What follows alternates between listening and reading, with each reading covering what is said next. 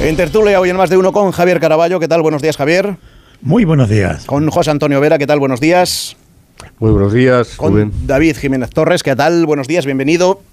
¿Qué tal? Buenos días, encantado de estar con vosotros. Vosotros, una pelea así en, los columpios, lógicamente nunca. O sea, es zona de conflicto, esto lo sabe cualquier padre, el turno de cola, pero, pero que llegara tanto, esto ya es mm, algo que no es, por suerte, nada habitual.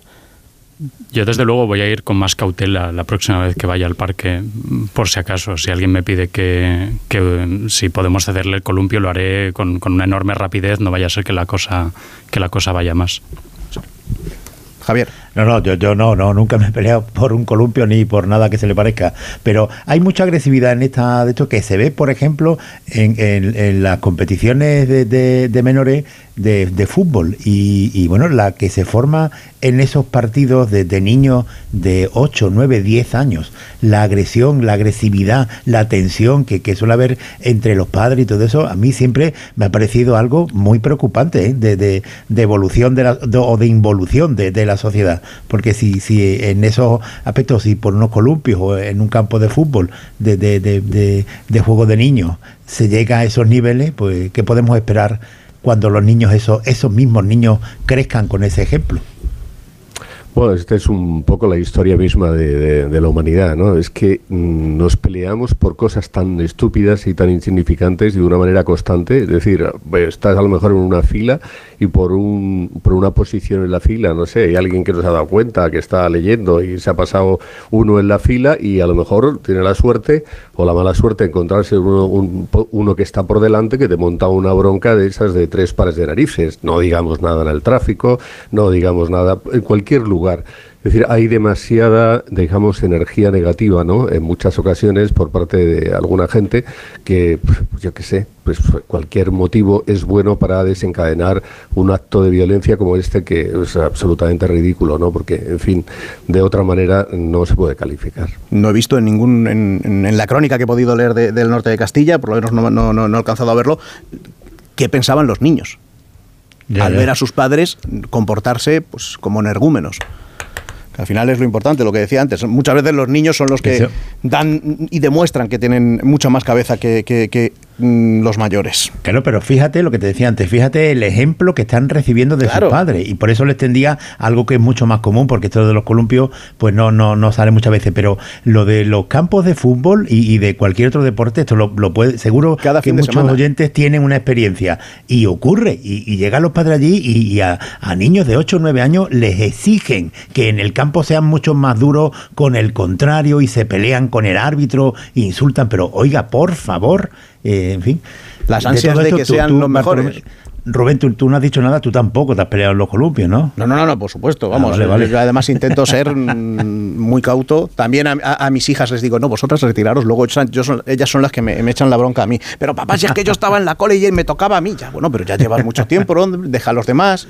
Es verdad que hay un elemento civilizatorio además en los, en los parques, sobre todo de niños muy pequeños, que es que en muchos casos los chavales son, son compañeros de, o de la guardería o de las primeras etapas de, de, la educación, de la educación infantil, con lo cual sabes que si te peleas o si discutes con algún padre, luego puede que te lo encuentres el fin de semana siguiente en un cumpleaños, ¿no? Con lo cual eso suele, suele ejercer incluso como, como factor de estabilización, ¿no? De mejor llevarse bien con esta gente, que luego a lo mejor nuestros hijos son mejores amigos y y, tenemos que verlos a, menudo, pero en este caso evidentemente no, ha ocurrido. No entremos ya en lo de los cumpleaños del cole, que eso ya es otro cantar también, que quedaría para escribir y decir, y decir mucho. Bueno, sobre, sobre malos comportamientos, mm, pues tenemos a Trump, a Trump, a Trump, que esta pasada noche comparecía en el Tribunal Federal de, de, mm, de Washington, está acusado de cometer cuatro delitos de conspiración para intentar revertir el resultado de las elecciones, las presidenciales del año 2020, por alentar también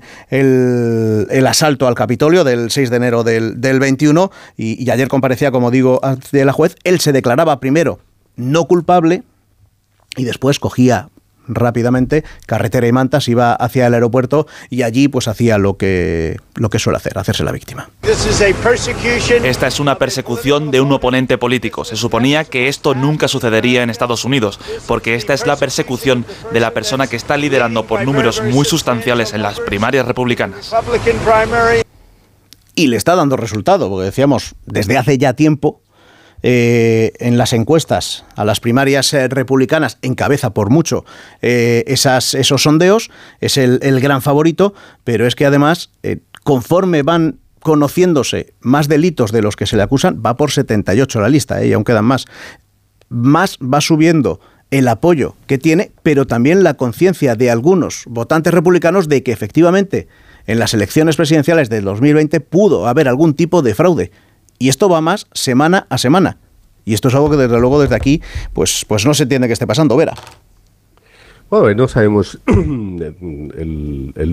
la defensa que va a articular Trump, eh, pero bueno, seguramente sus abogados una de las cosas que puedan utilizar eh, como argumento a lo mejor pues eh, de peso y para llamar a declarar algunos de los que de los que mm, fueron protagonistas de ese artículo que hizo la revista Time poco después la revista Time muy cercana al Partido Demócrata eh, que hizo poco después de las elecciones del, del año 20 eh, y que titulaba La historia secreta de una conspiración que para salvar las elecciones, eh, para salvar la democracia en los Estados Unidos.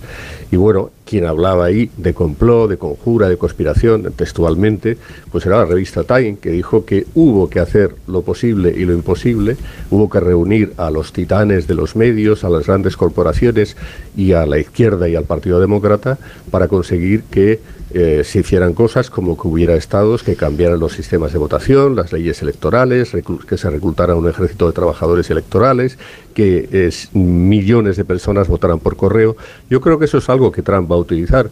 Es decir, pensar mm, que bueno que todo esto pues eh, Trump será responsable de lo que es. Sobre todo Trump es responsable de una cosa y esto no se lo van a perdonar y ya veremos cómo sale, ¿no? Trump se ha enfrentado a todo el mundo se ha enfrentado al establishment, al establishment oficial, que te va a perseguir por todas partes, ya mm. sabemos que el poder del Estado es, un, es brutal, y también la al extraoficial, que te va a perseguir igualmente. Por tanto, es eh, muy difícil que él pueda salir vivo de esta, vivo desde el punto de vista jurídico.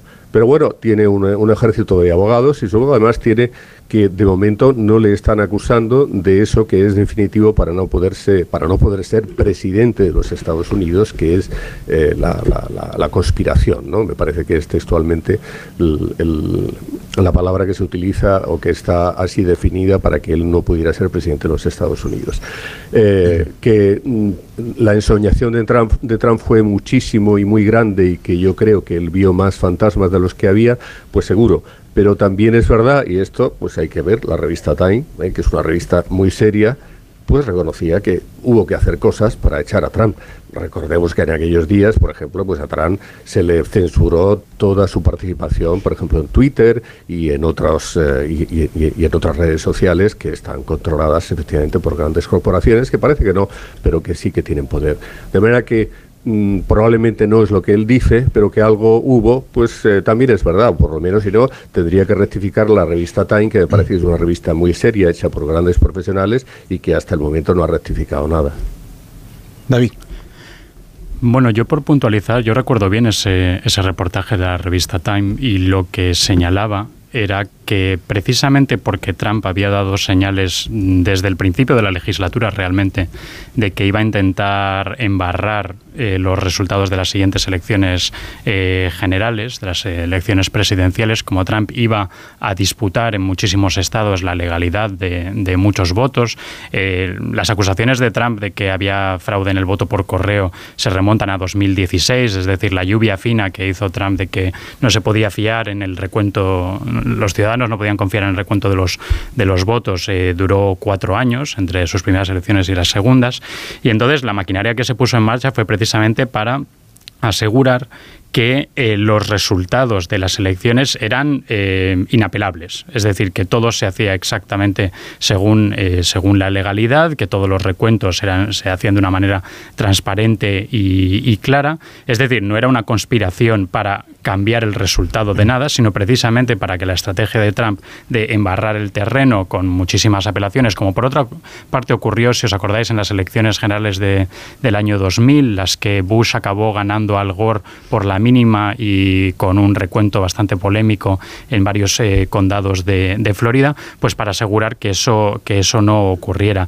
Yo creo que Trump ha sido fundamentalmente víctima de sí mismo víctima de su megalomanía, víctima de su incapacidad para reconocer que él pudiera perder unas elecciones. Incluso en, esta última acusación que se ha hecho se recogen eh, momentos bastante reveladores, como el momento en el que eh, Mike Pence, el vicepresidente de Trump, le dijo, oiga, presidente, es que usted, lo siento, no ha ganado estas elecciones y yo no puedo hacer lo que me está pidiendo, que es no reconocer el resultado eh, oficial. Y la respuesta de Trump a Mike Pence es, eres demasiado honesto, Mike. ¿no? y todo esto son cuestiones que están recogidas bajo testimonio, eh, además en una investigación que ha durado eh, un, par de, un par de años.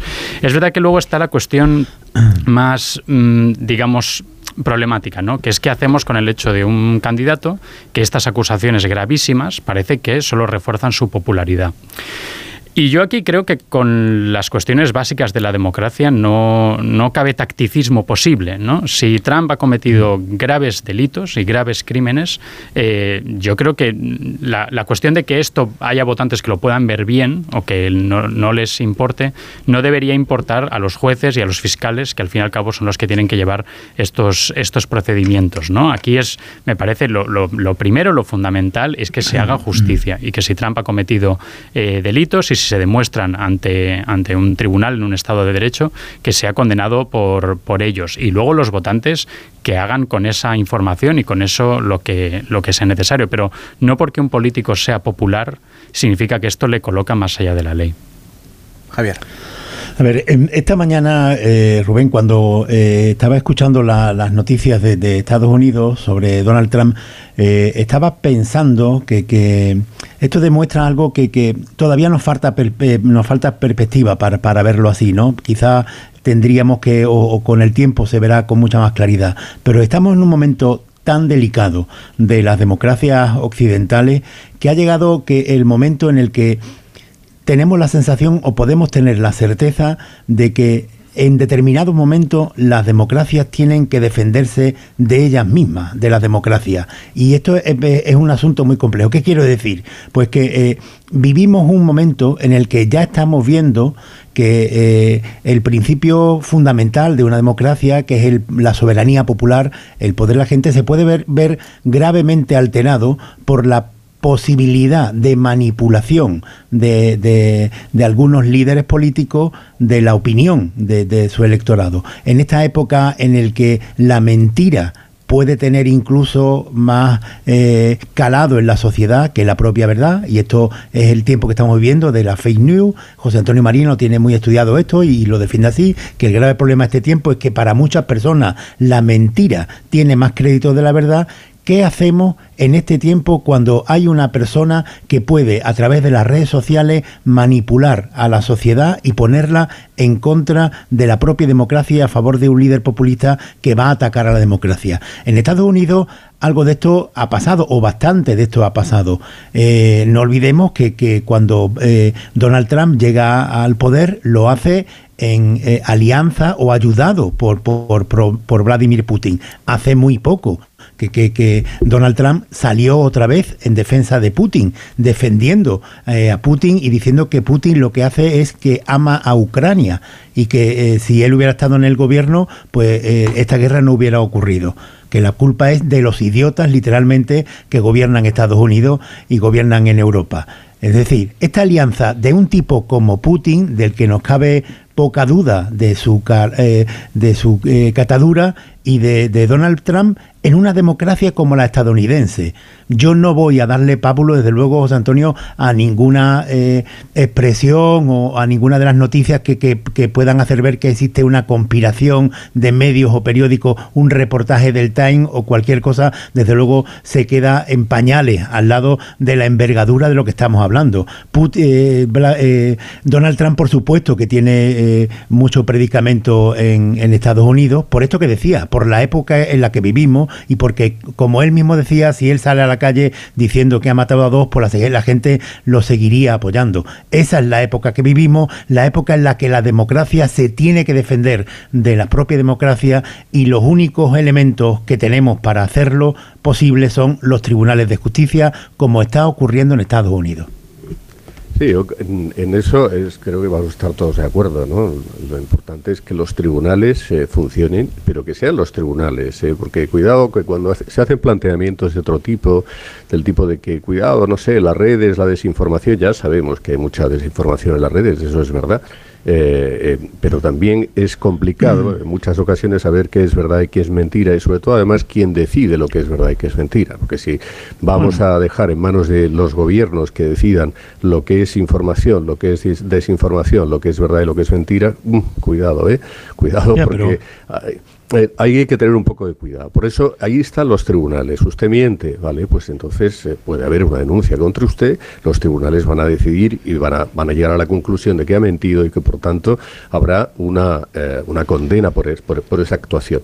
De, de, todas formas, creo que en el caso de Trump, lo peor de todo, lo peor de todo es que lo que no se puede hacer es, mm, mm, o sea, tú si vas a unas elecciones con unas determinadas reglas del juego, esas son las reglas del juego. Podías haberlas cambiado, podías haber intentado llegar a un pacto con la oposición o no pacto, lo que fuere, ¿no? con la capacidad que te permite la presidencia de la República, de, los Estados Unidos, pues cambiar las reglas del juego siempre que fueran democráticas. Ahora, si tú vas a unas elecciones con unas determinadas reglas del juego, pues esas son las que valen. Y por tanto, decir que después esas reglas eh, te han perjudicado que han permitido tal o cual, pues eh, digamos que eso ya te está descalificando. Ya para mí eso es lo peor que tiene Trump. Que después eh, esto que, he comentado con relación a, a, Time, bueno, le podemos dar mayor o menor importancia, pero Time no es una revista cualquiera y el título de su información era La historia interna de la conspiración para salvar la democracia. Y hablaba de tres elementos importantes. Los titanes mediáticos, las grandes corporaciones de todo tipo y el Partido Demócrata. Bueno, oye, Time se dedica a mentir, pues puede ser que se dedique a mentir, pero que mm, ahí se organizó para evitar que efectivamente Trump pudiera ganar de nuevo las elecciones y como el mismo reportaje de la, de la revista reconoce, tuvieron que llegar al límite. Y cuando se dice al límite, muchas veces es el límite, estás justo en el límite y no se sabe si has puesto un pie más allá del límite o te has quedado en este lado mm. del límite. Por tanto, eh, tampoco vamos a pensar que, es que te digo, no pasó absolutamente nada, porque sí que pasó. Y ahí está la revista Time sí, pero que, vamos a ver, perdón, una cosa muy breve, que, que, eh, puede ser, vale, pero ¿qué, qué, importancia tiene un reportaje de la, eh, de la revista Time con respecto a, a una alianza de dos tipos como Vladimir Putin y Donald Trump? Que, o sea, pues, ¿cuál es la importancia? Que eh, no sé, pero yo creo que no hay ninguna alianza. Y, quiere decir que hay informes de, los servicios de inteligencia de Estados Unidos que, que, dan por probada que la, vinculación de Putin para que ganara eh, Donald Trump las elecciones frente a Hillary Clinton eh, eso, eso ha estado eso, eso, se vio que fue una desinformación que hizo la CIA para ayudar en su momento. Y ya te digo que el cariño, el cariño de, Putin yo solo insistir, es que lo que el reportaje de la revista Times señalaba es que todo el movimiento que efectivamente hubo de cara a las elecciones por parte de la oposición y por parte también de los medios. Además, recordemos que los medios en Estados Unidos en las elecciones tienen un papel fundamental, que es el de declarar anticipadamente al vencedor, que de nuevo es algo que fue muy importante en las elecciones del año 2000, en las de Bush contra Gore. Ahí además la CNN se columpió, primero pronunció ganador a, Bush cuando todavía no estaba terminado el, recuento y el recuento luego se acercó bastante y por eso... Eh, eh, eh, además, los demócratas desde entonces llevan con el agravio de sentir que, que la CNN les perjudicó en esas elecciones al declarar antes de tiempo que que había ganado Bush, ¿vale? O sea, es decir, los medios estaban ahí no por un interés personal propio, sino porque los medios en las elecciones estadounidenses desempeñan un papel fundamental en la noche, en la noche electoral y todo ese movimiento fue para no para cambiar el sentido de un solo voto, sino para asegurar que el resultado era lo más limpio y lo más inapelable posible, sabiendo que Trump iba a hacer lo que, por otra parte, está demostrado que, que hizo. Es que a mí me parece muy importante, todos estamos de acuerdo en la importancia de los tribunales, Estamos hablando de instrucciones que llevan dos años dos años en, en, marcha. El asalto al Capitolio se produjo el 6 de enero de 2021. ¿vale? Y estamos en agosto de 2023. Desde entonces llevan en marcha estas instrucciones, recabando informaciones, recabando testimonios eh, de distintas personas eh, implicadas, por ejemplo, recabando informaciones y testimonios de todos los oficiales en estados como Georgia, o como Michigan, que recibieron llamadas personales del presidente o de su gabinete o de sus colaboradores más cercanos para presionarles para que cambiaran el resultado que estaban reportando como el resultado oficial de las elecciones en su, en su estado. ¿vale? Es decir, la, la acusación que se hace a Trump ahora es de haber sido él el que intentó cambiar el resultado de las elecciones al presionar a las distintas autoridades electorales en los estados que estaban en, en disputa para que reportaran números distintos de votos de los que habían recibido. Por eso a mí eh, esto me parece una cuestión fue tan, tan grave en sí misma que cualquier, cualquier, cualquier cuestión, incluso la cuestión que comentabais de posibles conexiones con Rusia, etcétera, es eh, ni, siquiera es, es eh, necesario meterlo en la ecuación para dictaminar que lo que hizo Trump fue realmente grave. Bueno, pero esa, esa, versión que tú estás dando es la versión que da que, están dando los que hacen la acusación. Los defensores de Trump lo que dicen es que justamente las presiones que se hicieron fueron para que se pudieran recontar los votos en esos estados, porque había dudas de que en esos estados podía haber problemas. Y yo no sé. Pero, pero verá, solo, solo, puntualizar, Trump, y sus, Trump y sus abogados presentaron, me parece que 80 recursos ¿eh? ante los tribunales en los distintos estados y en todos los casos los tribunales los desestimaron. Todos los tribunales. Desde, y además muchos de ellos con jueces nombrados por, eh, por gobernadores republicanos o por el propio presidente. creo que tuvo, el, sistema electoral americano es un sistema complejísimo, muy anticuado, tan anticuado como que, en fin, sería bueno que lo pusieran un poco al día, ¿no? Porque, en fin, hay cosas que se permiten que son absolutamente ilógicas, ¿no? Como que lleguen más votos después de que ya han sido, mm, pues, eh, ya ha terminado el, momento en el que están cerradas las urnas, etcétera, etcétera, ¿no? Eh, ese sistema tendría que ser actualizado, pero en cualquier caso, a mí me parece que mm, el hecho de que tú puedas hacer un planteamiento de que, mm, bueno, nosotros exigimos que se pueda, esto lo está haciendo el Partido Socialista ahora, por ejemplo, aquí en la Junta Electoral Central, está pidiendo que se haga un conteo del voto cera en Madrid. Bueno, pues es que esto es transparencia, no pasa nada, no tiene por qué pasar nada porque uno diga que consideramos que en tal estado, en que, en, en que tal otro lugar, puede haber, mm, no sé, un, puede haber habido irregularidades o se han contado mal los votos, etcétera, etcétera. No hay que tener miedo a eso, ni por el hecho de que uno haga un planteamiento de ese tipo, se le tenga que llamar un conspiranoico, ¿no? Oiga, es que está en su derecho poderlo hacer. Y el, hecho de que lo pueda hacer, si esto lo hace, por ejemplo, en España, el Partido Popular, seguramente que le van a empezar a mm, llamar de todo por todas partes. Y si lo hace vos, no digamos ya, no. ahora como lo hace el Partido Socialista, pues el Partido Socialista sí que tiene derecho. Bueno, no, pero una cosa, una cosa que yo creo que es, la, posibilidad de que uno eh, crea que puede haber habido una irregularidad y recurra, en el caso de España, a la, a la Junta Electoral o en Estados Unidos, eh, para que se eh, recuente el voto. Y otra cosa es de lo que estamos hablando y de lo que se le acusa a, Donald Trump, que es de un intento de conspiración para intentar cambiarlo. Y aquí yo creo que en este asunto es muy relevante eh, escuchar de nuevo lo que dijo el entonces vicepresidente de los Estados Unidos hace solo unos días al conocerse los cargos contra Trump, Mike, Mike Pence, sobre lo que le pidió hace tres años el presidente Trump. Y sobre la acusación, quiero que los estadounidenses sepan que yo no tenía derecho a anular las elecciones. Ese día, el expresidente Trump me hizo elegir entre la Constitución y él, y yo elegí la Constitución, y siempre lo haré. Yo no hice caso a lo que me pidió, pero tristemente, el presidente estaba rodeado por un grupo de abogados chiflados que no dejaban de decirle lo que sus oídos querían escuchar. Una persona que se ponga por encima de la Constitución nunca debería ser presidente de los Estados Unidos, y quien pida a alguien que se ponga por encima de la Constitución jamás debería ser presidente otra vez.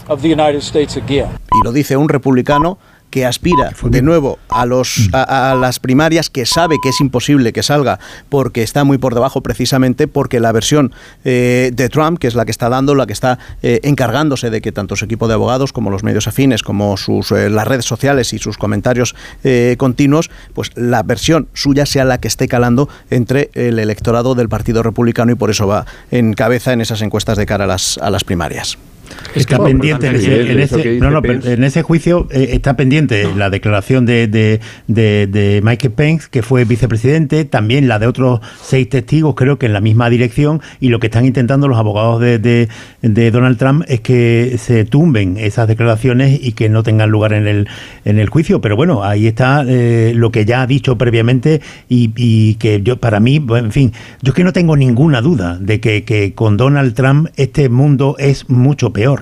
Yo no tengo ninguna duda de que con Donald Trump la sociedad de Estados Unidos ha llegado a un nivel de enfrentamiento que es muy peligroso, que es aterrador. Y no tengo ninguna duda de cómo es ese tipo. Y entonces, pues, pues yo lo único que deseo es que la democracia, como decía al principio, pueda defenderse, eh, pueda defender a la propia democracia. Porque estoy convencido, convencido, que si Donald Trump se sale con la suya, se presenta a las elecciones y es reelegido presidente de Estados Unidos, todo será mucho peor, porque Donald Trump, el Donald Trump de un segundo mandato será muchísimo más peligroso que el del primero. Por cerrar el asunto ya, David a mí me parece importante el, escrito de acusación ¿no? de estas últimas acusaciones que se, han, que se han planteado contra Trump. Se dice explícitamente que Trump tiene todo el derecho del mundo a decir que le robaron las elecciones. Incluso tiene derecho a mentir sistemáticamente acerca de qué ocurrió con las elecciones. A lo que no tenía derecho era a presionar a cargos como Mike Pence, que tiene como vicepresidente el papel fundamental de certificar el resultado de, de, las elecciones y también a todos los escalones que van por debajo de las distintas autoridades a nivel eh, municipal, a nivel de condado y a nivel eh, estatal. Es decir, Trump no tenía derecho a presionar a esos eh, cargos para que dieran un resultado que no era falso. Trump tenía, perdón, que no era verdadero. Trump tenía derecho a plantear todos los recursos que planteó entre los tribunales en los casos en los que él pensaba que había habido fraude electoral, pero una vez que todos los tribunales dijeron que ese fraude no se había producido, no tenía derecho a eh, ir más allá. Y sobre lo que decía Caraballo, Aquí hay una cuestión fundamental. En Estados Unidos, por ejemplo, no hay ninguna prohibición a que alguien que esté en la cárcel pueda presentarse a, unas elecciones y ganarlas y ser presidente. Es decir, tú puedes estar encarcelado por 30 años y presentarte a unas elecciones y si las ganas eres presidente y en ese momento tienes, eh, tienes inmunidad eh, legal. Yo lo que creo es que la democracia puede defenderse ante todo menos contra la decisión de los votantes de colocar a un criminal en puestos de autoridad. Contra esa, contra esa voluntad voluntad de los votantes, yo creo que hay muy poco que se puede hacer. Bueno, seguiremos hablando de Donald Trump. En... Venga, por, por terminar, un minuto, verá. No, bueno, no, no. Eh, con relación al tema de Pence, claro, es que volvemos a una cuestión que, que hemos comentado antes y que es lo fundamental. Es decir, las reglas del juego son las que son y tú las tienes que aceptar. Y lo que no vale es cambiarlas a mitad del partido cuando el partido ha terminado. Y eso es lo que peor tiene en este caso Trump, ¿no? Al margen de que efectivamente mm, por debajo o por encima o por los, o por los laterales pues hubiera eh, motivos o él pudiera tener los motivos que fueran de sospecha, pero una vez que se llega a la conclusión eh, que se ha llegado por parte de los tribunales, pues no tenía ningún sentido que andara pues con otras gaitas. Pues seguiremos, como digo, hablando en las próximas semanas de, Donald Trump y los judiciales. Hay que recordar que tiene todavía pendiente una cuarta posible imputación por intentar de nuevo manipular los resultados en las elecciones en el estado de Georgia. Es decir, que todavía la cosa va para largo y veremos cómo, cómo encara esas eh, primarias republicanas, cómo encara en su caso las presidenciales del año que viene y qué van diciendo la población de Estados Unidos al respecto y qué presidente quiere en su país. Cuatro minutos pasan de las nueve, de las ocho en Canarias. Hacemos una pausa y miramos a España. Más de uno. Te lo digo, te lo cuento.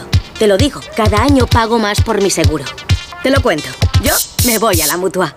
Vente a la mutua con cualquiera de tus seguros. Te bajamos su precio, sea cual sea. Llama al 91 555 5555. 91 555 5555. Te lo digo o te lo cuento. Vente a la mutua. Condiciones en mutua.es. El sorteo de Eurojackpot de la 11 del martes 1 de agosto ha entregado un premio en Malpartida de Plasencia, Cáceres, de más de 350.000 euros. Enhorabuena al ganador. Y este viernes, por solo 2 euros, bote de 113 millones. Tú puedes ser el siguiente. Cómpralo ya, que son 113 millones. Eurojackpot de la 11. Millonario por los siglos de los siglos. A todos los que jugáis a la 11, bien jugado. Juega responsablemente y solo si eres mayor de edad. Hablemos claro. De vuelta funciona. Funciona tan bien que si nos escuchas y no eres un temerario, pagarás muy pocas multas y nunca perderás el carné. Garantizado. Bueno, sí, porque yo no he vuelto a pagar multas, aunque vengan. Yo las escaneo a vosotros y la verdad que yo estoy muy contenta. Incluso os he recomendado. Encima pagáis si te retiran el carné. De vuelta. 900-200-240. 900-200-240 o devuelta.es.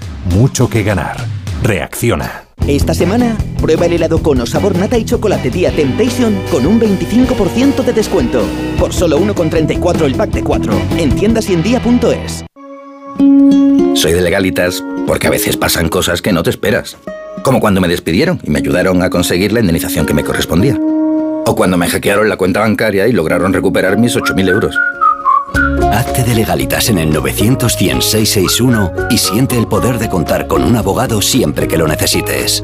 Y ahora, por ser oyente de Onda Cero, ahórrate un mes el primer año. Vente a Aldi y disfruta hoy siempre de precios bajos, como la uva sin semillas a solo 1,29 el medio kilo. Date prisa, por cada compra de 50 euros o más en Aldi, ganas un regalo seguro de 50 euros en experiencias. Sube tus tickets hasta el 15 de agosto y además entra en el sorteo de premiazos. Más información en aldi.es, precios siempre bajos, precios así de Aldi.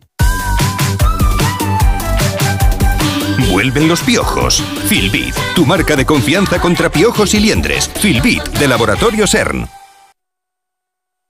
¡Qué mayor está ya Andrés! Este año empieza ya la universidad. ¿Cómo pasa el tiempo? Por cierto, ¿qué vamos a hacer con la casa de los papás? Lo mejor es que la alquilemos. Podemos llamar Alquiler Seguro que nos garantizan el cobro de la renta siempre. Alquiler Seguro. Más de 21.000 propietarios satisfechos en toda España. Llama al 910-775-775. Ayer, hoy y siempre. Alquiler Seguro. Este verano, si eres de Cepsa puedes ganar carburante gratis para toda la vida. ¿Para toda la vida de Forever and Ever? ¿Para siempre del todo? Sí, sí, sí. Y además, puedes participar en nuestros sorteos diarios de un año de carburante gratis. ¿Pero diarios? Eso es mucho. Que sí, que sí. Únete y consulta condiciones de la promoción en cepsa.es. Me uno, pero ya. Es que me voy unos días y no me gusta nada que la casa esté vacía. Bueno, estará vacía, pero ahora se queda protegida. Mira, estos sensores en las puertas y ventanas nos avisan si alguien intenta entrar y en menos de 20 segundos actuamos y avisamos a la policía. O enviamos a un vigilante a ver que todo esté bien. Así que tú, tranquila. Estarás de vacaciones, pero nosotros siempre estamos ahí y sabemos cómo actuar.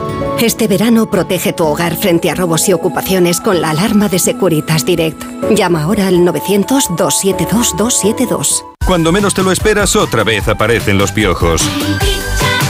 Filbit, tu marca de confianza contra piojos y liendres. Filbit, de Laboratorio CERN. Cuando Berta abrió su paquete de Amazon, se le aceleró el corazón. Pantalla LCD y seguimiento de la frecuencia cardíaca. La pulsera de actividad se clasificó en su corazón por su calidad y su precio. Cinco estrellas de Berta. Productos estrella a precios estrella. Empieza a buscar en Amazon hoy mismo. Más de uno en Onda Cero.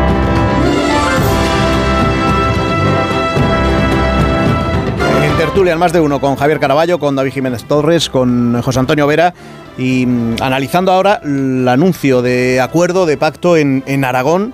Desde el 28 de mayo, el ganador Jorge Azcón había insistido en que su intención era gobernar en solitario, con apoyos externos, eh, a veces del PAR, a veces eh, de Vox, a, mm, a veces de Teruel Existe pero llegado el caso, 68 días después, lo que tuvimos ayer fue un acuerdo de gobierno para que forme parte de ese propio Ejecutivo Vox eh, a través de una vicepresidencia que tendrá eh, a su cargo Alejandro Nolasco, Nolasco, el líder de Vox, con la Consejería de Desarrollo Territorial y Justicia incluida, y otra por parte de Vox, que es la de Agricultura.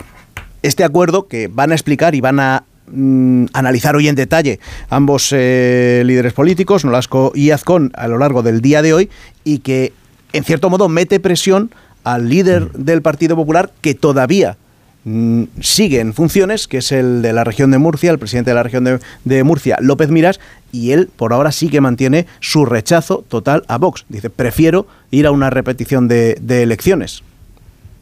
No sé cómo lo veis. Jaraballo. A ver, eh, lo que certifica lo de Aragón, este acuerdo después de, las generales, es el, lo, caótico que ha sido la estrategia del Partido Popular con, con, sus pactos autonómicos. El Partido Socialista lo ha hecho mucho mejor y bueno, la última prueba está aquí en Ceuta como es capaz de imponer un criterio. Después hablaremos de Ceuta, sí Sí, en, contra incluso de, toda la lógica político y social que pueda haber eh, en Ceuta, ¿no? Y para alejarlo de, la, de la extrema derecha. Ha sido caótico y, eh, Aragón, pues, pues eh, ahora tendrán que estar pensando mucho en el Partido Popular. Tendríamos que haber hecho todo el mundo lo de lo de Aragón, aplazar las investiduras para después de las elecciones generales. Pues, en fin, yo en todo esto lo que sí me queda claro es que todavía Alberto Núñez Feijóo tiene algo pendiente, que es pronunciarse con claridad eh, con los acuerdos con Vox. A mí me pareció que era muy razonable la explicación primera que dieron, la estrategia primero, cuando podamos prescindir de Vox, prescindimos, cuando eh, podamos gobernar en solitario, lo hacemos, y cuando no tengamos más remedio que formar un gobierno con, con, Vox, pues, pues se forma el gobierno y se marcan unas líneas rojas eh, claras para la ciudadanía. Esto no lo han hecho y el, el resultado es de confusión absoluta. Verá. Bueno, es que yo creo que justamente eso que estás diciendo es lo que han hecho.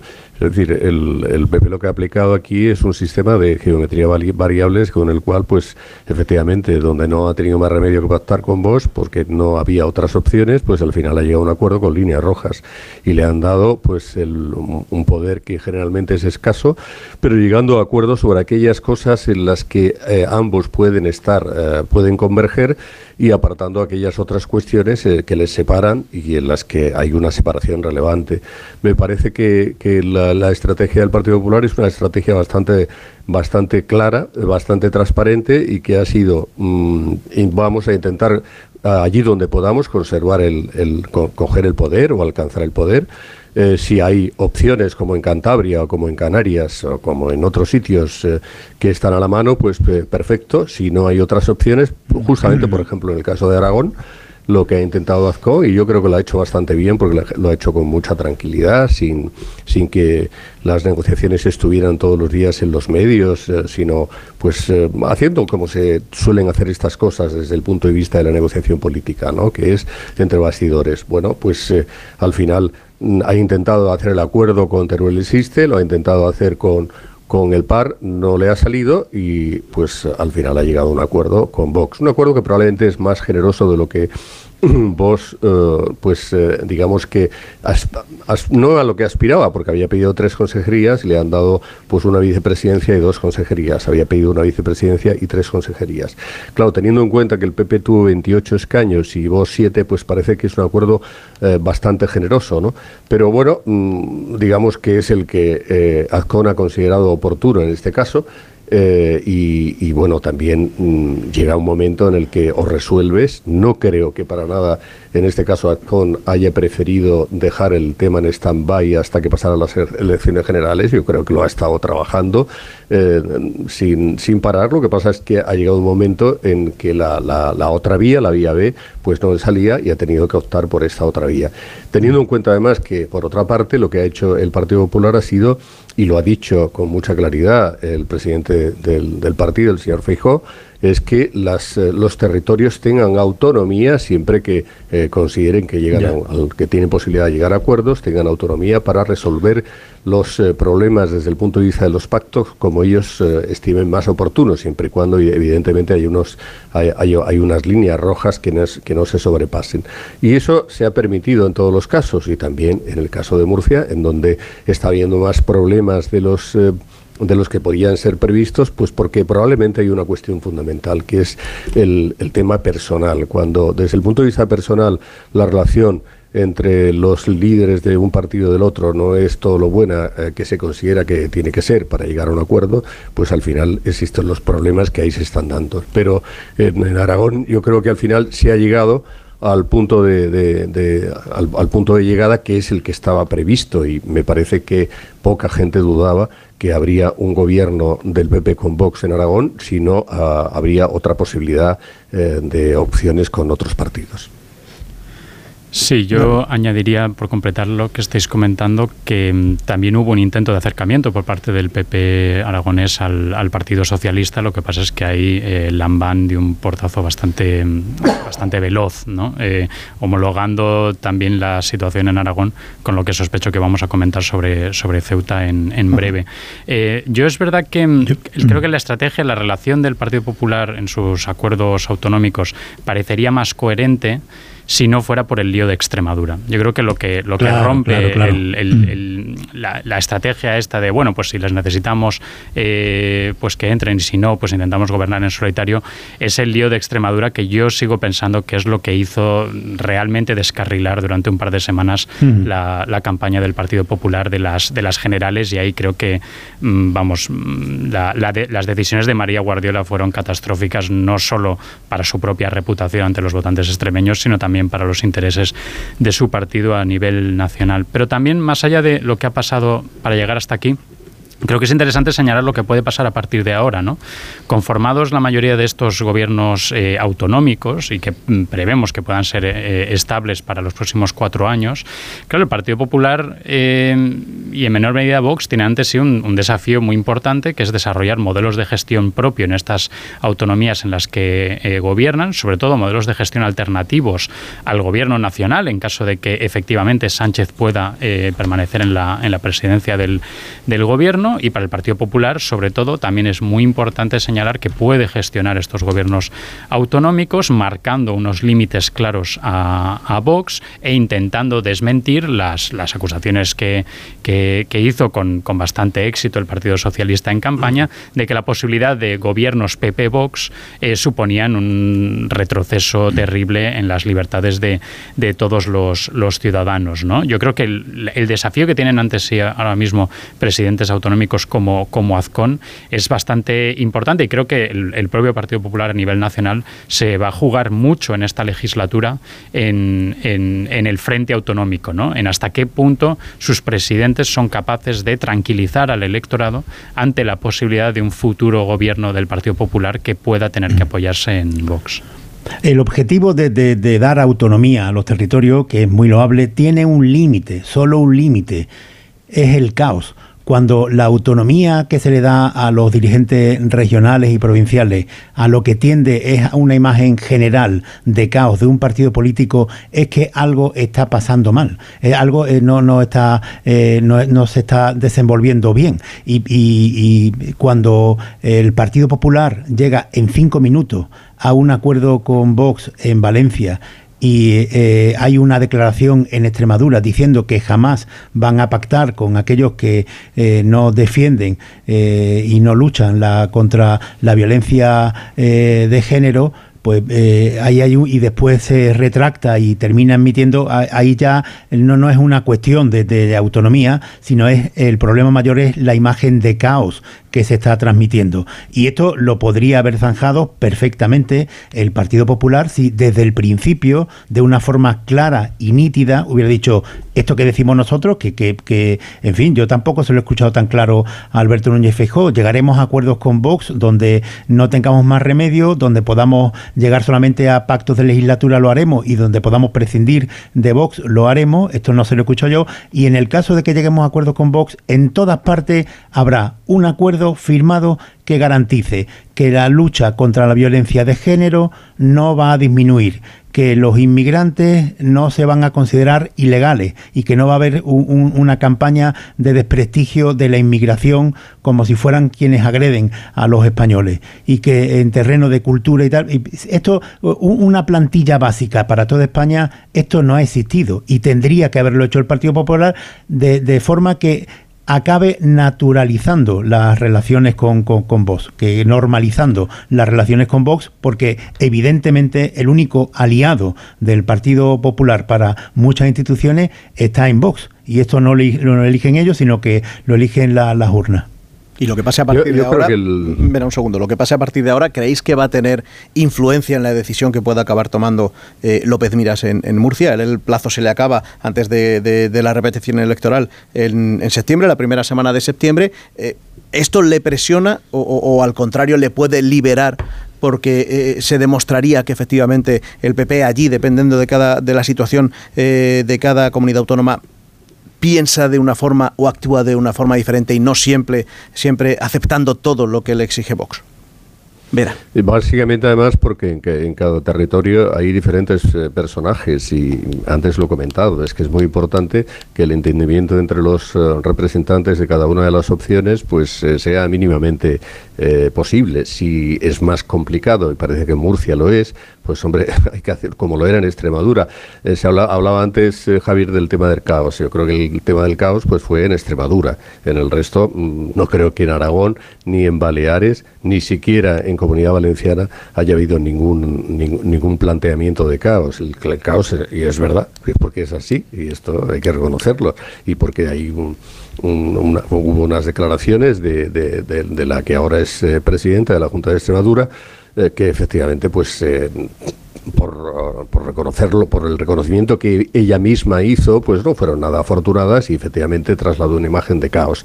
Pero tampoco podemos confundir eh, la parte con el todo. Y hay caos donde hay caos, lo mismo que en el gobierno de España, pues imaginemos, fija, hay que fijarse si no hubo caos en el gobierno de Sánchez con Podemos, ¿no? que cada, cada día, cada día estaban a la greña cuando no era con un asunto, era con otro, cuando, con cuando no con otro que va a venir, etcétera, etcétera. Creo que el caos que hubo en el gobierno de Sánchez con Podemos es imposible de igualar. De hecho, pues no sé, en Castilla y León llevan gobernando bastante tiempo el PP y Vox y bueno, han tenido algún un problema puntual, quien no tiene algún problema puntual, pero desde luego nada comparable con lo que ha habido durante los eh, cuatro años eh, pasados de, de experiencia de pactos del, del Partido Socialista con, con Podemos.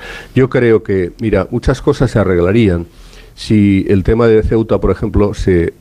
se mm, Ahora eh, a él, no, sí. no quiero eludir el asunto de Murcia que preguntabas tú antes, Rubén. Sí, prefiero Eh, en Murcia yo creo que es muy complicado. Es decir, ir a elecciones, las elecciones de las carga el diablo.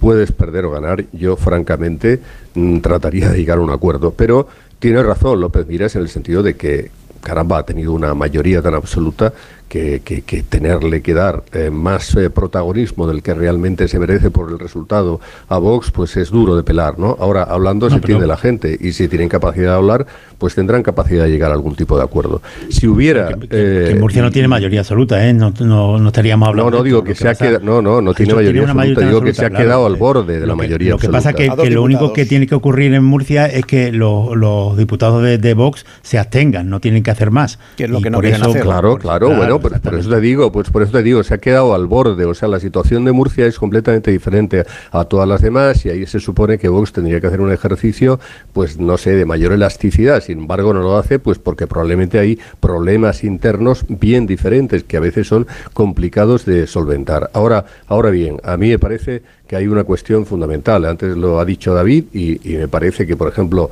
yéndonos al asunto de Ceuta, eh, caramba, es que en ocasiones sí que es importante que haya algún tipo mm, de posibilidad de que los dos partidos principales se puedan entender para evitar que se produzcan lo que podría ser entendido como males mayores. Ahora, si consideramos que, por ejemplo, Ceuta no es un lugar suficientemente relevante desde el punto de vista estratégico, desde el punto de vista territorial, por su situación, etcétera, etcétera, como para que el Partido Socialista haga un mínimo esfuerzo para que efectivamente el PP no tenga que verse eh, obligado a pactar con Vox o con los eh, pro musulmanes de este partido extraño que hay también en Ceuta y que le llevaría a una situación complicada, pues francamente yo no lo entiendo. Creo que es muy bonito esto de decir que, eh, o está muy bien esto de acusar siempre al PP de que se de que pacta con la ultraderecha, pero el Partido Socialista no hace absolutamente nada para evitar que en algunos escenarios esto se pudiera impedir.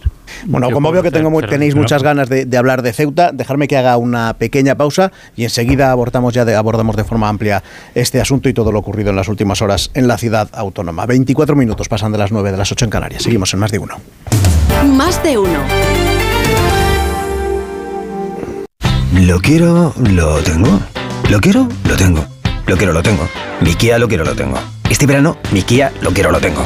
Estrena tu Kia. Este verano, con condiciones especiales. ¿Lo quieres? Lo tienes. Condiciones especiales hasta el 31 de agosto de 2023. Más información en kia.com. Kia Descubre lo que te inspira. Ven a Takay Motor, concesionario oficial Kia en Fuenlabrada, Móstoles y Alcorcón o visítanos en takaymotor.com. Si estás pensando en diseñar o redecorar tu local, si necesitas que alguien de confianza se haga cargo de tu obra, llama a Decorman, porque Decorman se encarga de todo sin anticipo de cantidades y llave en mano. Confía en Decorman para diseñar y reformar tu negocio y encontrarás la verdadera tranquilidad. Decorman 91 609 3370 o decorman.es. En Ahorramás sabemos que si los precios se ponen guerreros, el rompeprecios de Ahorramás les da pal pelo. Empieza a ahorrar de golpe y porrazo. Porque llega el rompeprecios de Ahorramás con ofertas brutales. Como el lote de 4 Burger Meat de 120 gramos aproximadamente por 6 euros el lote. En Ahorramás estamos que lo rompemos. Honda Cero Madrid 98.0 Seguimos contando la historia de nuestro escudo y en esta temporada abrazamos la parte izquierda que se centra en el Cerro de los Ángeles, el centro geográfico de la península ibérica. La razón de ser del club es su ciudad y un espíritu de superación forjado en su emblema. Por eso, esta temporada, nuestras camisetas lucirán esa parte de nuestro escudo y de nuestra historia. Getafe, en el centro de todo. Los Hernández son muy amables, recogida a domicilio, de cortinas y edredones, de alfombras y de tapices, limpieza y restauración. Los Hernández son muy amables, los madrileños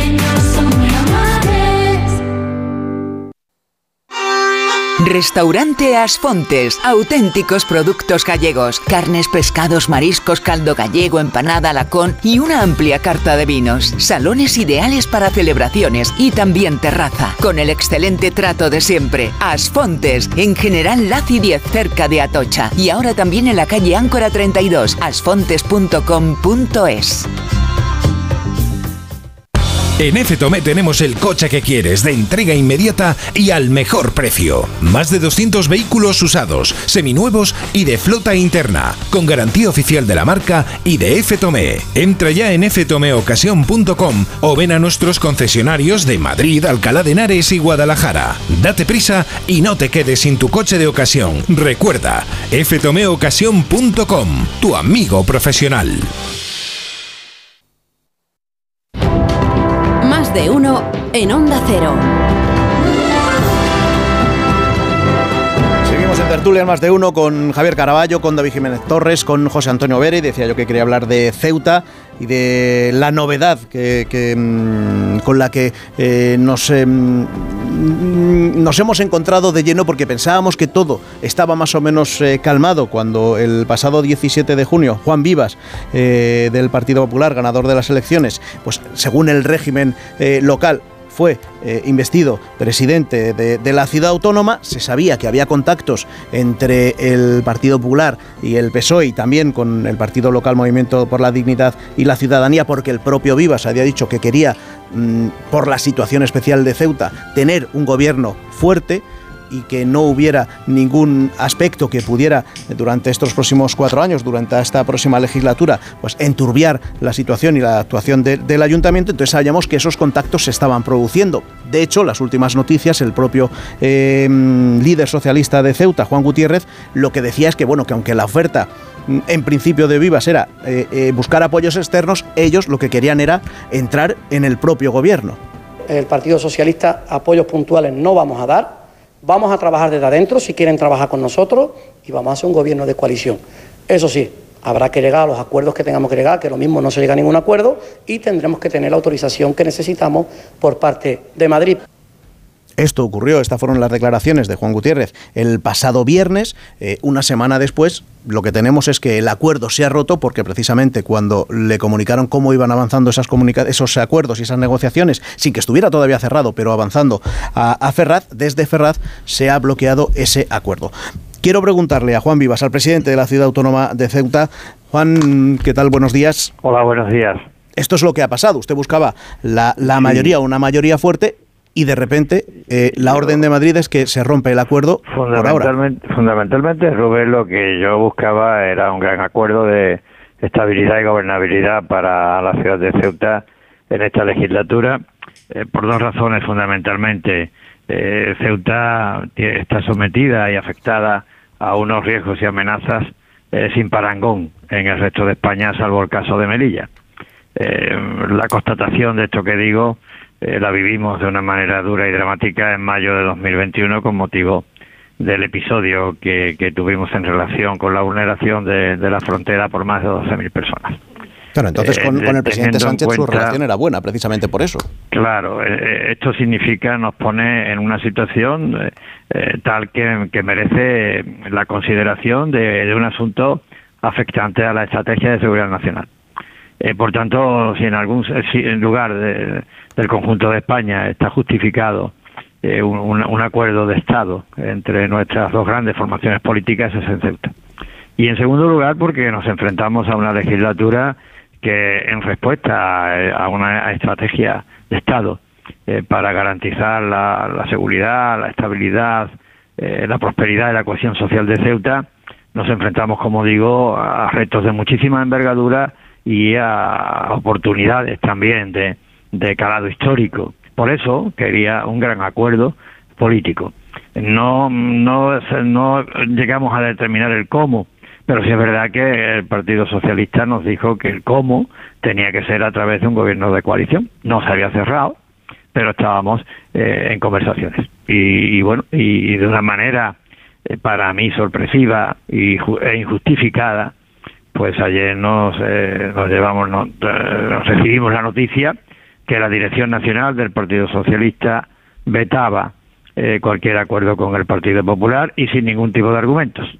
Eh, no, no, no había argumentos y para mí me resulta todavía más penoso, si cabe, si cabe la expresión, porque en esa situación difícil, trascendental para Ceuta y para el conjunto de España, que vivimos en mayo de 2021, eh, creo que todo el mundo reconoció, incluido el propio gobierno de la nación, que el comportamiento del gobierno de la ciudad había sido, como no podía ser de otra manera, un gobierno consecuente con la lealtad institucional, eh, con, con, el- con la responsabilidad y con el sentido de Estado.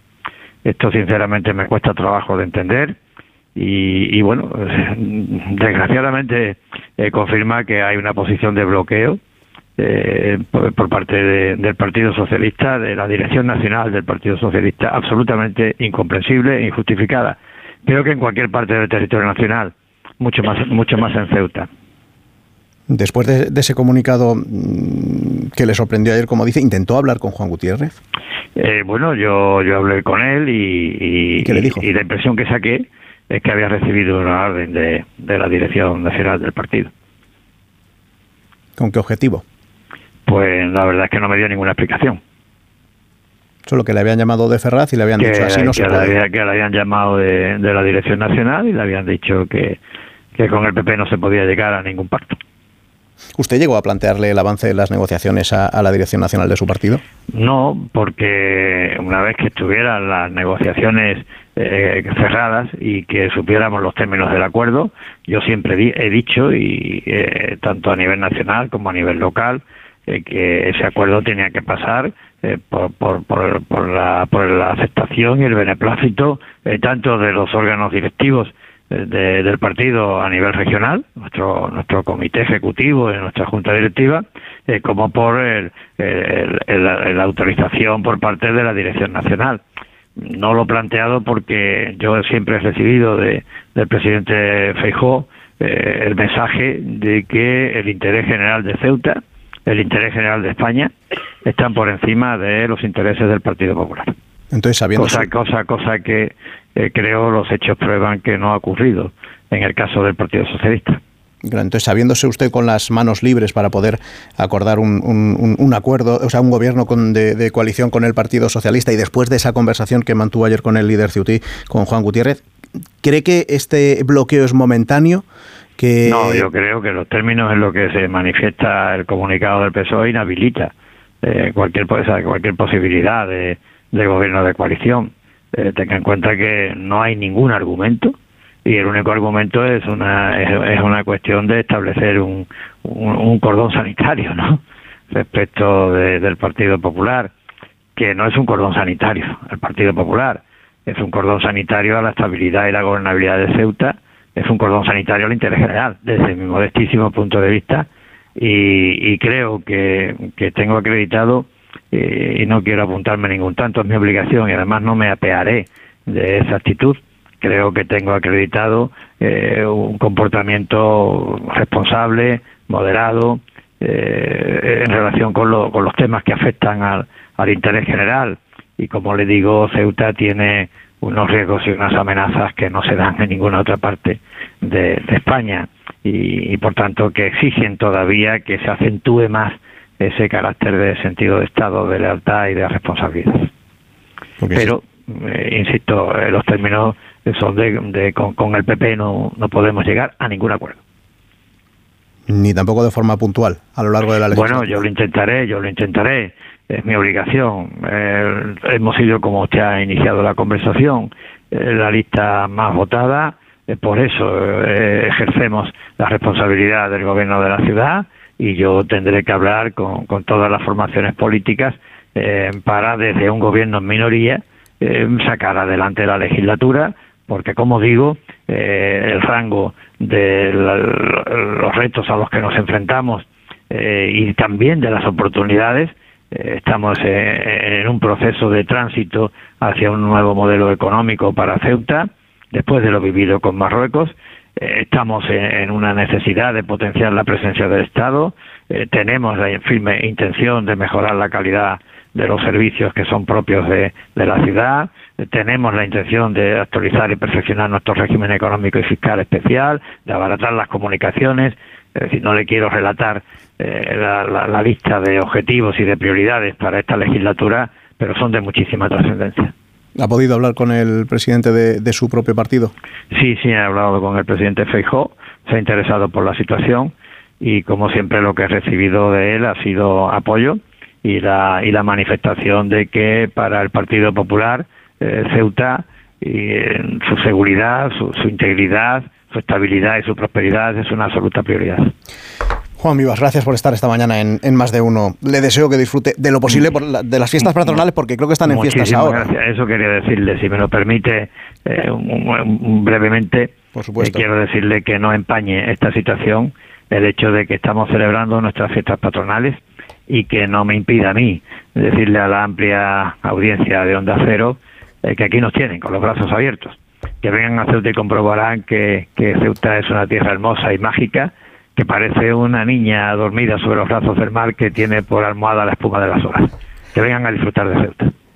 Gracias, Juan Vivas, por estar esta mañana en, Más de Uno y le deseamos felices fiestas a usted y a todos los, a todos los, muy, muy amable.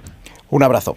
Un abrazo. Le preguntaba yo al señor Vivas, a Juan Vivas, por, por si había conversado con, Alberto Núñez Fijó, que acaba de publicar un tuit denunciando precisamente ese bloqueo de, la estabilidad, por la estabilidad, dice, em, fomentado por, por, Pedro, por Pedro Sánchez. Claro, esto también trae una nueva situación a la política nacional.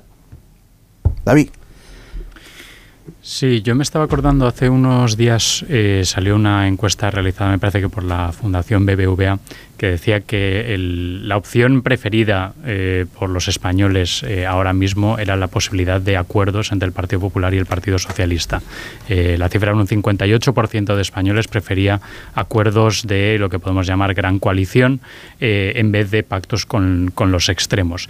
Y a mí lo que me parece que queda clarísimo es que si esos acuerdos de gran coalición no se producen, a pesar de ser el deseo mayoritario en la sociedad, es porque el Partido Socialista no quiere mucho más que porque el Partido Popular no, no quiera. Yo creo que aquí evidentemente hay una estrategia eh, a nivel nacional del Partido Socialista que es instalar la, ficción de que las elecciones no van de partidos, sino que van de bloques y que aquí el, bloque que ganó las elecciones eh, del 23 de julio fue el bloque del Partido Socialista y de eh, sus eh, todos los nacionalistas, eh, todos los nacionalistas periféricos, y que esos, esos son los únicos aliados posibles del, del Partido Socialista y que los acuerdos con el Partido Popular son pues poco menos que pecado, ¿no? Como si fuera un partido que, no sé, que lleva antiguos terroristas en listas o que protagonizó un asalto al orden constitucional en, en 2017, ¿no?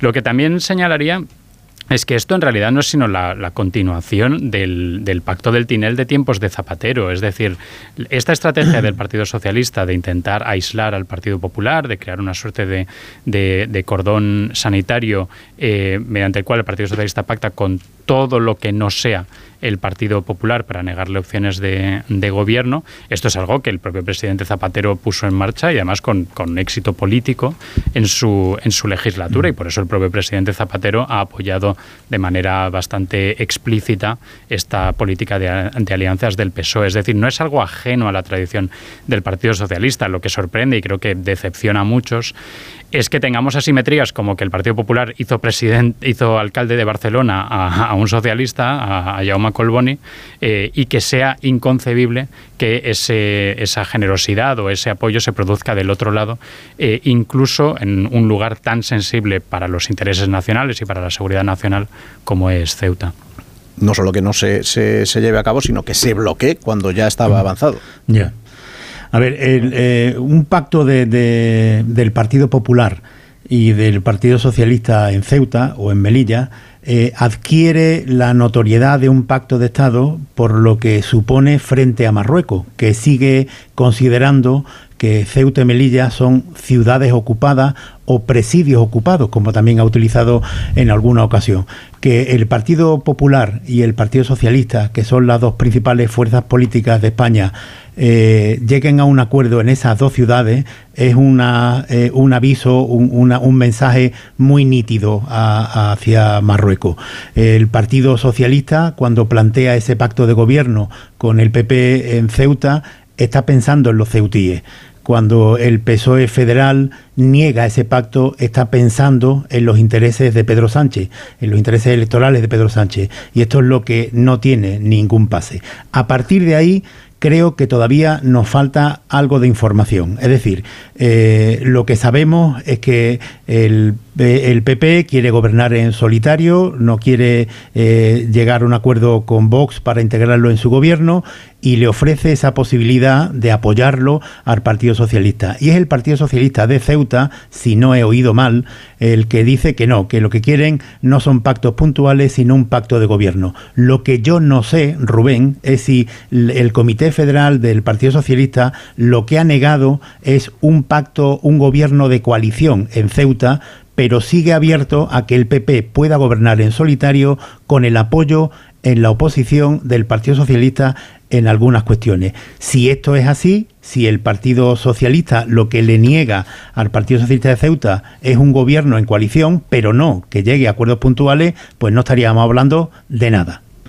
Hombre, en estos momentos ya el, el, gobierno en minoría ya lo ostenta el Partido Popular, porque es una ciudad autónoma, pero eh, rige el, el, régimen local y entonces el 17 de junio, como no había más votos en, en contra, no había un candidato alternativo para, para, ocupar la alcaldía presidencia de la ciudad autónoma, Juan Vivas fue automáticamente nombrado eh, presidente. Lo que se estaba negociando es la Eso forma es. de, de, tener eh, algún gobierno fuerte. La intención del propio Vivas era tener acuerdos exteriores, gobierno en minoría, pero con acuerdos exteriores con el Partido Socialista. Y ahí fue el Partido Socialista, lo escuchábamos antes, lo repetimos Eso ahora, el, líder del PSOE en Ceuta, Juan Gutiérrez, el que dijo que no, que en, en, él en ningún caso apoyaría de forma externa, sino que lo que quería era entrar en el gobierno. Lo escuchamos. El Partido Socialista apoyos puntuales no vamos a dar Vamos a trabajar desde adentro si quieren trabajar con nosotros y vamos a hacer un gobierno de coalición.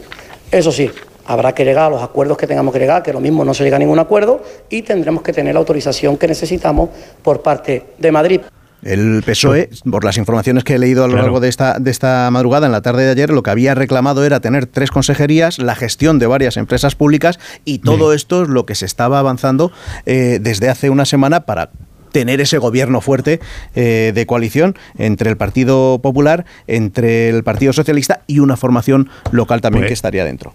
Lo que nos queda por saber es si el Partido Socialista eh, Federal lo que le niega al Partido Socialista en Ceuta es también esos pactos de legislatura, no de entrar en el gobierno que reclamaba Vivas, el, presidente Ceutí. Si esto es así, si el Partido Socialista, eh, eh, si Pedro Sánchez autoriza al Partido Socialista de Ceuta a que pueda hacer viable la, el gobierno en minoría del Partido Popular, pues a mí me parecerá bien, porque lo que veta es que entren en el gobierno. Pero, en fin, eh, lo que reclamaba el PP no era eso, era lo otro.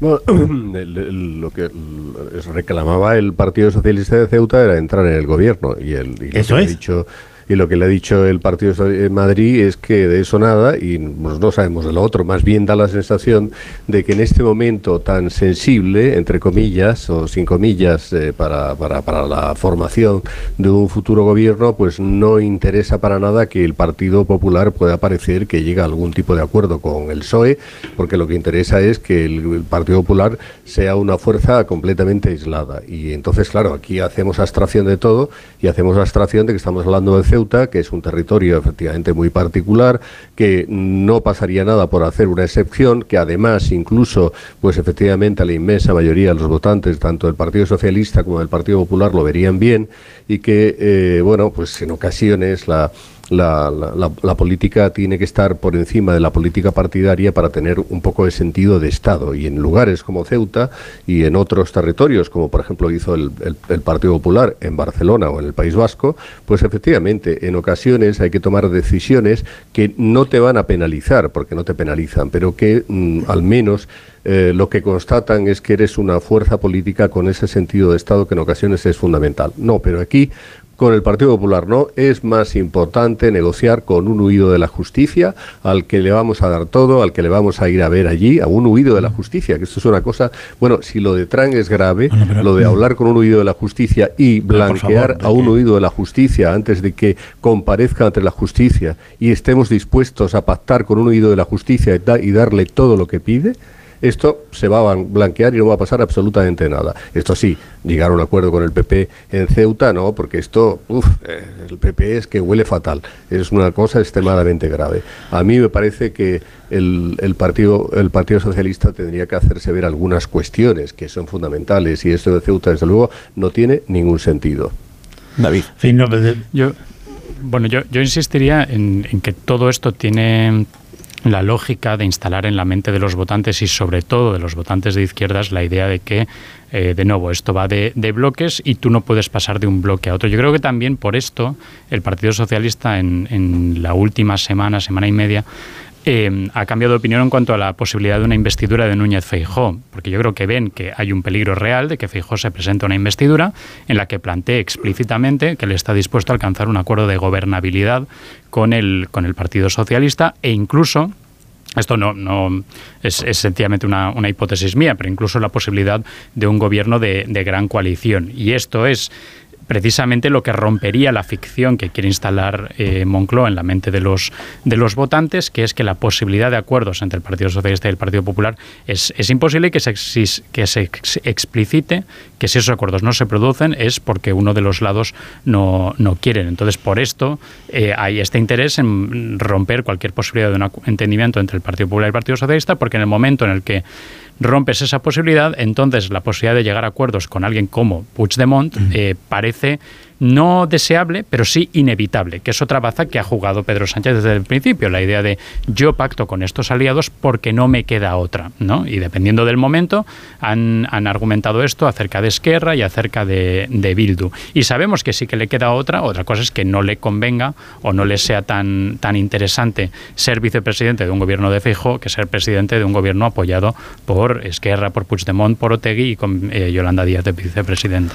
Caraballo, que no, No, no, porque eh, yo creo sinceramente que, que no hay por qué hablar de Ceuta y terminar hablando de Puigdemont, que, que podemos quedarnos en Ceuta y repito que hay una parte de todo lo que está ocurriendo en Ceuta que es fundamental. Si el Partido Socialista lo que le ha negado es cualquier apoyo al Partido Popular o le ha negado solo eh, entrar en el gobierno, que esto eh, será importante que se aclare. Y a partir de ahí hay algunas cuestiones, tanto en Ceuta como en Melilla, que están pendientes. Y es muy importante que en estas cuestiones el PP y el Partido Socialista vayan de la mano. Por ejemplo, después de, la crisis, de, la llegada clandestina, entre comillas, a España del, líder de Frente Polisario, que provocó aquella crisis con Marruecos, se llegó un acuerdo en, en, abril del año pasado, el 7 de abril del año pasado, que entre otras cosas eh, eh, eh, contenía algo que es muy importante para melillenses y ceutíes, que es la apertura de las aduanas, de las fronteras comerciales entre las dos ciudades autónomas españolas y Marruecos. Y esto sigue incumpliéndolo Marruecos. No es normal, porque, en fin, es un incumplimiento de más de un año. Está el presidente español, Pedro Sánchez, en, Marruecos, y, por parte del gobierno de España todo es buena disposición, pero Marruecos sigue considerando ciudades ocupadas y sigue manteniendo cerradas las aduanas, después de un año de haberlo firmado. Bueno, razones más que de sobra para que efectivamente en el caso de Ceuta el Partido Socialista no intente hacer este bloqueo que parece que, va a hacer y para que hubiera aceptado algo que la fuerza local del Partido Socialista consideraba que era oportuno, porque eh, hay razones más que sobradas para permitir, pues eso, un entendimiento, un pacto de gobernación en una ciudad que tiene unas características eh, muy peculiares. Ahora, eh, si esto no se hace, pues, eh, pues, al final alguien tendrá que dar una explicación de por qué no se hace. Dice, bueno, luego resulta que se dice siempre, es que no, no, no me queda otra, ¿no? No queda otra, no queda otra salida más que hacer lo que estoy haciendo, ¿no? En el Partido Socialista, aquí o en, o en, o en el resto de España, o en otros escenarios, en Ceuta, en otros escenarios sí que hay otras opciones.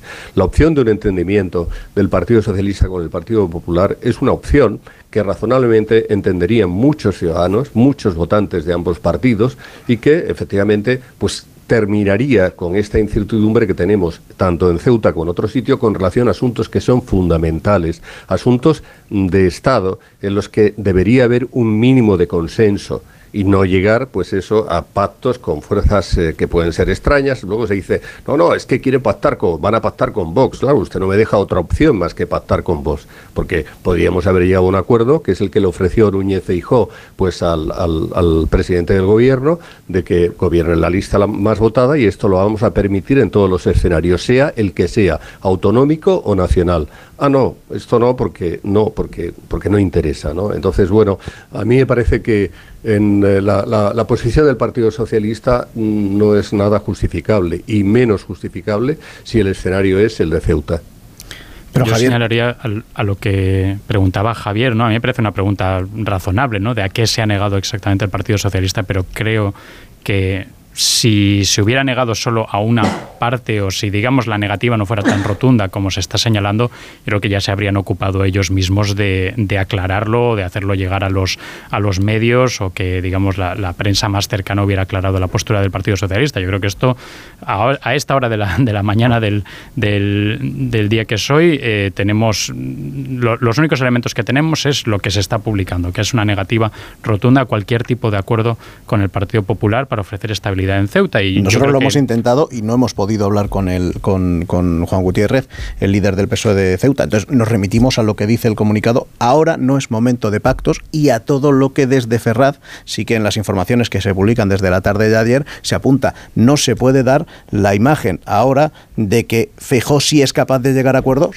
con el Partido Socialista. A mí sí me parece interesante la reflexión que dejaba sobre, sobre la mesa, así un poquito eh, sin entrar de, lleno en ella, Caraballo, sobre eh, la posible, y no sé si es eso lo que querías eh, dejar caer, la posible incidencia de, Marruecos o la posible implicación de Marruecos en esta cuestión. O sea, que, que, que precisamente desde Marruecos se pueda llegar a ver mal un acuerdo eh, que fortalezca el gobierno de Ceuta. No sé si es algo así lo que, lo ah. que querías decir o, te he entendido yo mal.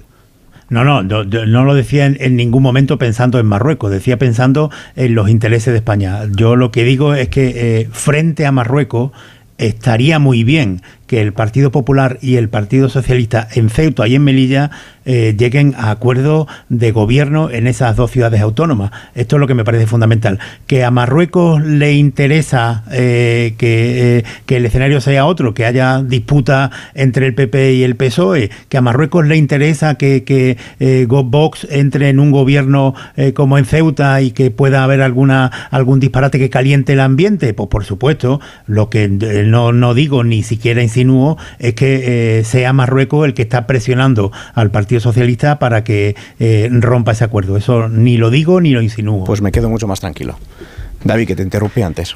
No, bueno, yo por cerrar este asunto creo que se demuestra que mm, la falta de entendimiento entre los dos principales partidos no solo tiene efectos sobre esto, este fenómeno que llamamos de polarización, sobre las divisiones internas de la sociedad española, sino que afecta a nuestros intereses estratégicos eh, con relación a lugares eh, como, como Ceuta y Melilla, es decir, afecta también a nuestra, nuestra política exterior y nuestra relación con nuestro vecino más, más delicado, lo cual remite a una cuestión más amplia que por desgracia no tenemos tiempo de abordar ahora, ¿no? Pero eh, ¿qué estamos haciendo en nuestra relación con Marruecos? ¿Cuál es nuestra estrategia como eh, país? ¿Cuál es la relación que queremos marcar y cuáles son los límites, sobre todo, que queremos marcar a un vecino, un socio tan necesario como complicado? Bueno, la estrategia con Marruecos es una estrategia que razonablemente siempre debería ser consensuada entre los dos principales partidos, ¿no? Y eso, ah, de hecho, ha sido así históricamente en España, mm, más o menos, ¿eh? sin, sin demasiadas, demasiados aspavientos, más o menos siempre ha habido un cierto entendimiento. Eh, eso se ha truncado ahora con Pedro Sánchez, porque Pedro Sánchez eh, decidió tomar una decisión que nunca ha explicado los motivos de por qué la tomó, ni siquiera a sus socios de gobierno, ¿no? Y bueno, a lo mejor resulta que la decisión que tomó estaba bien, eh, pero por lo menos lo mínimo que puedes hacer es, eh, es hablarlo con la oposición, tratar de consensuarlo con ella, porque la política con relación a Marruecos tiene que ser siempre una política de Estado. Y en una política de Estado tienen que estar implicadas las dos principales eh, fuerzas, mm, siempre y cuando pues haya posibilidades de, de- es decir, mm, no, no se trata de que haya un acuerdo al 100%, porque, porque eso es casi imposible, pero sí llegar a puntualmente a acuerdos que permitan que la política con relación a Marruecos, un, eh, un vecino tan importante para nosotros como, como, como lo es eh, Marruecos, pues esté consensuada desde principio a fin.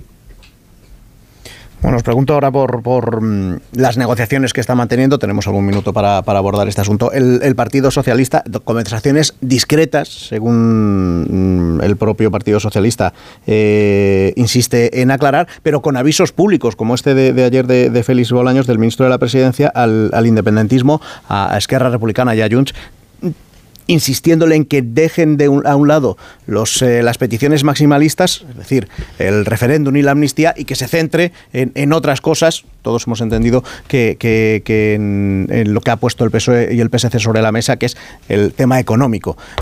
No sé cómo veis eh, eh, este avance de las negociaciones mitad pública, mitad privadas. David.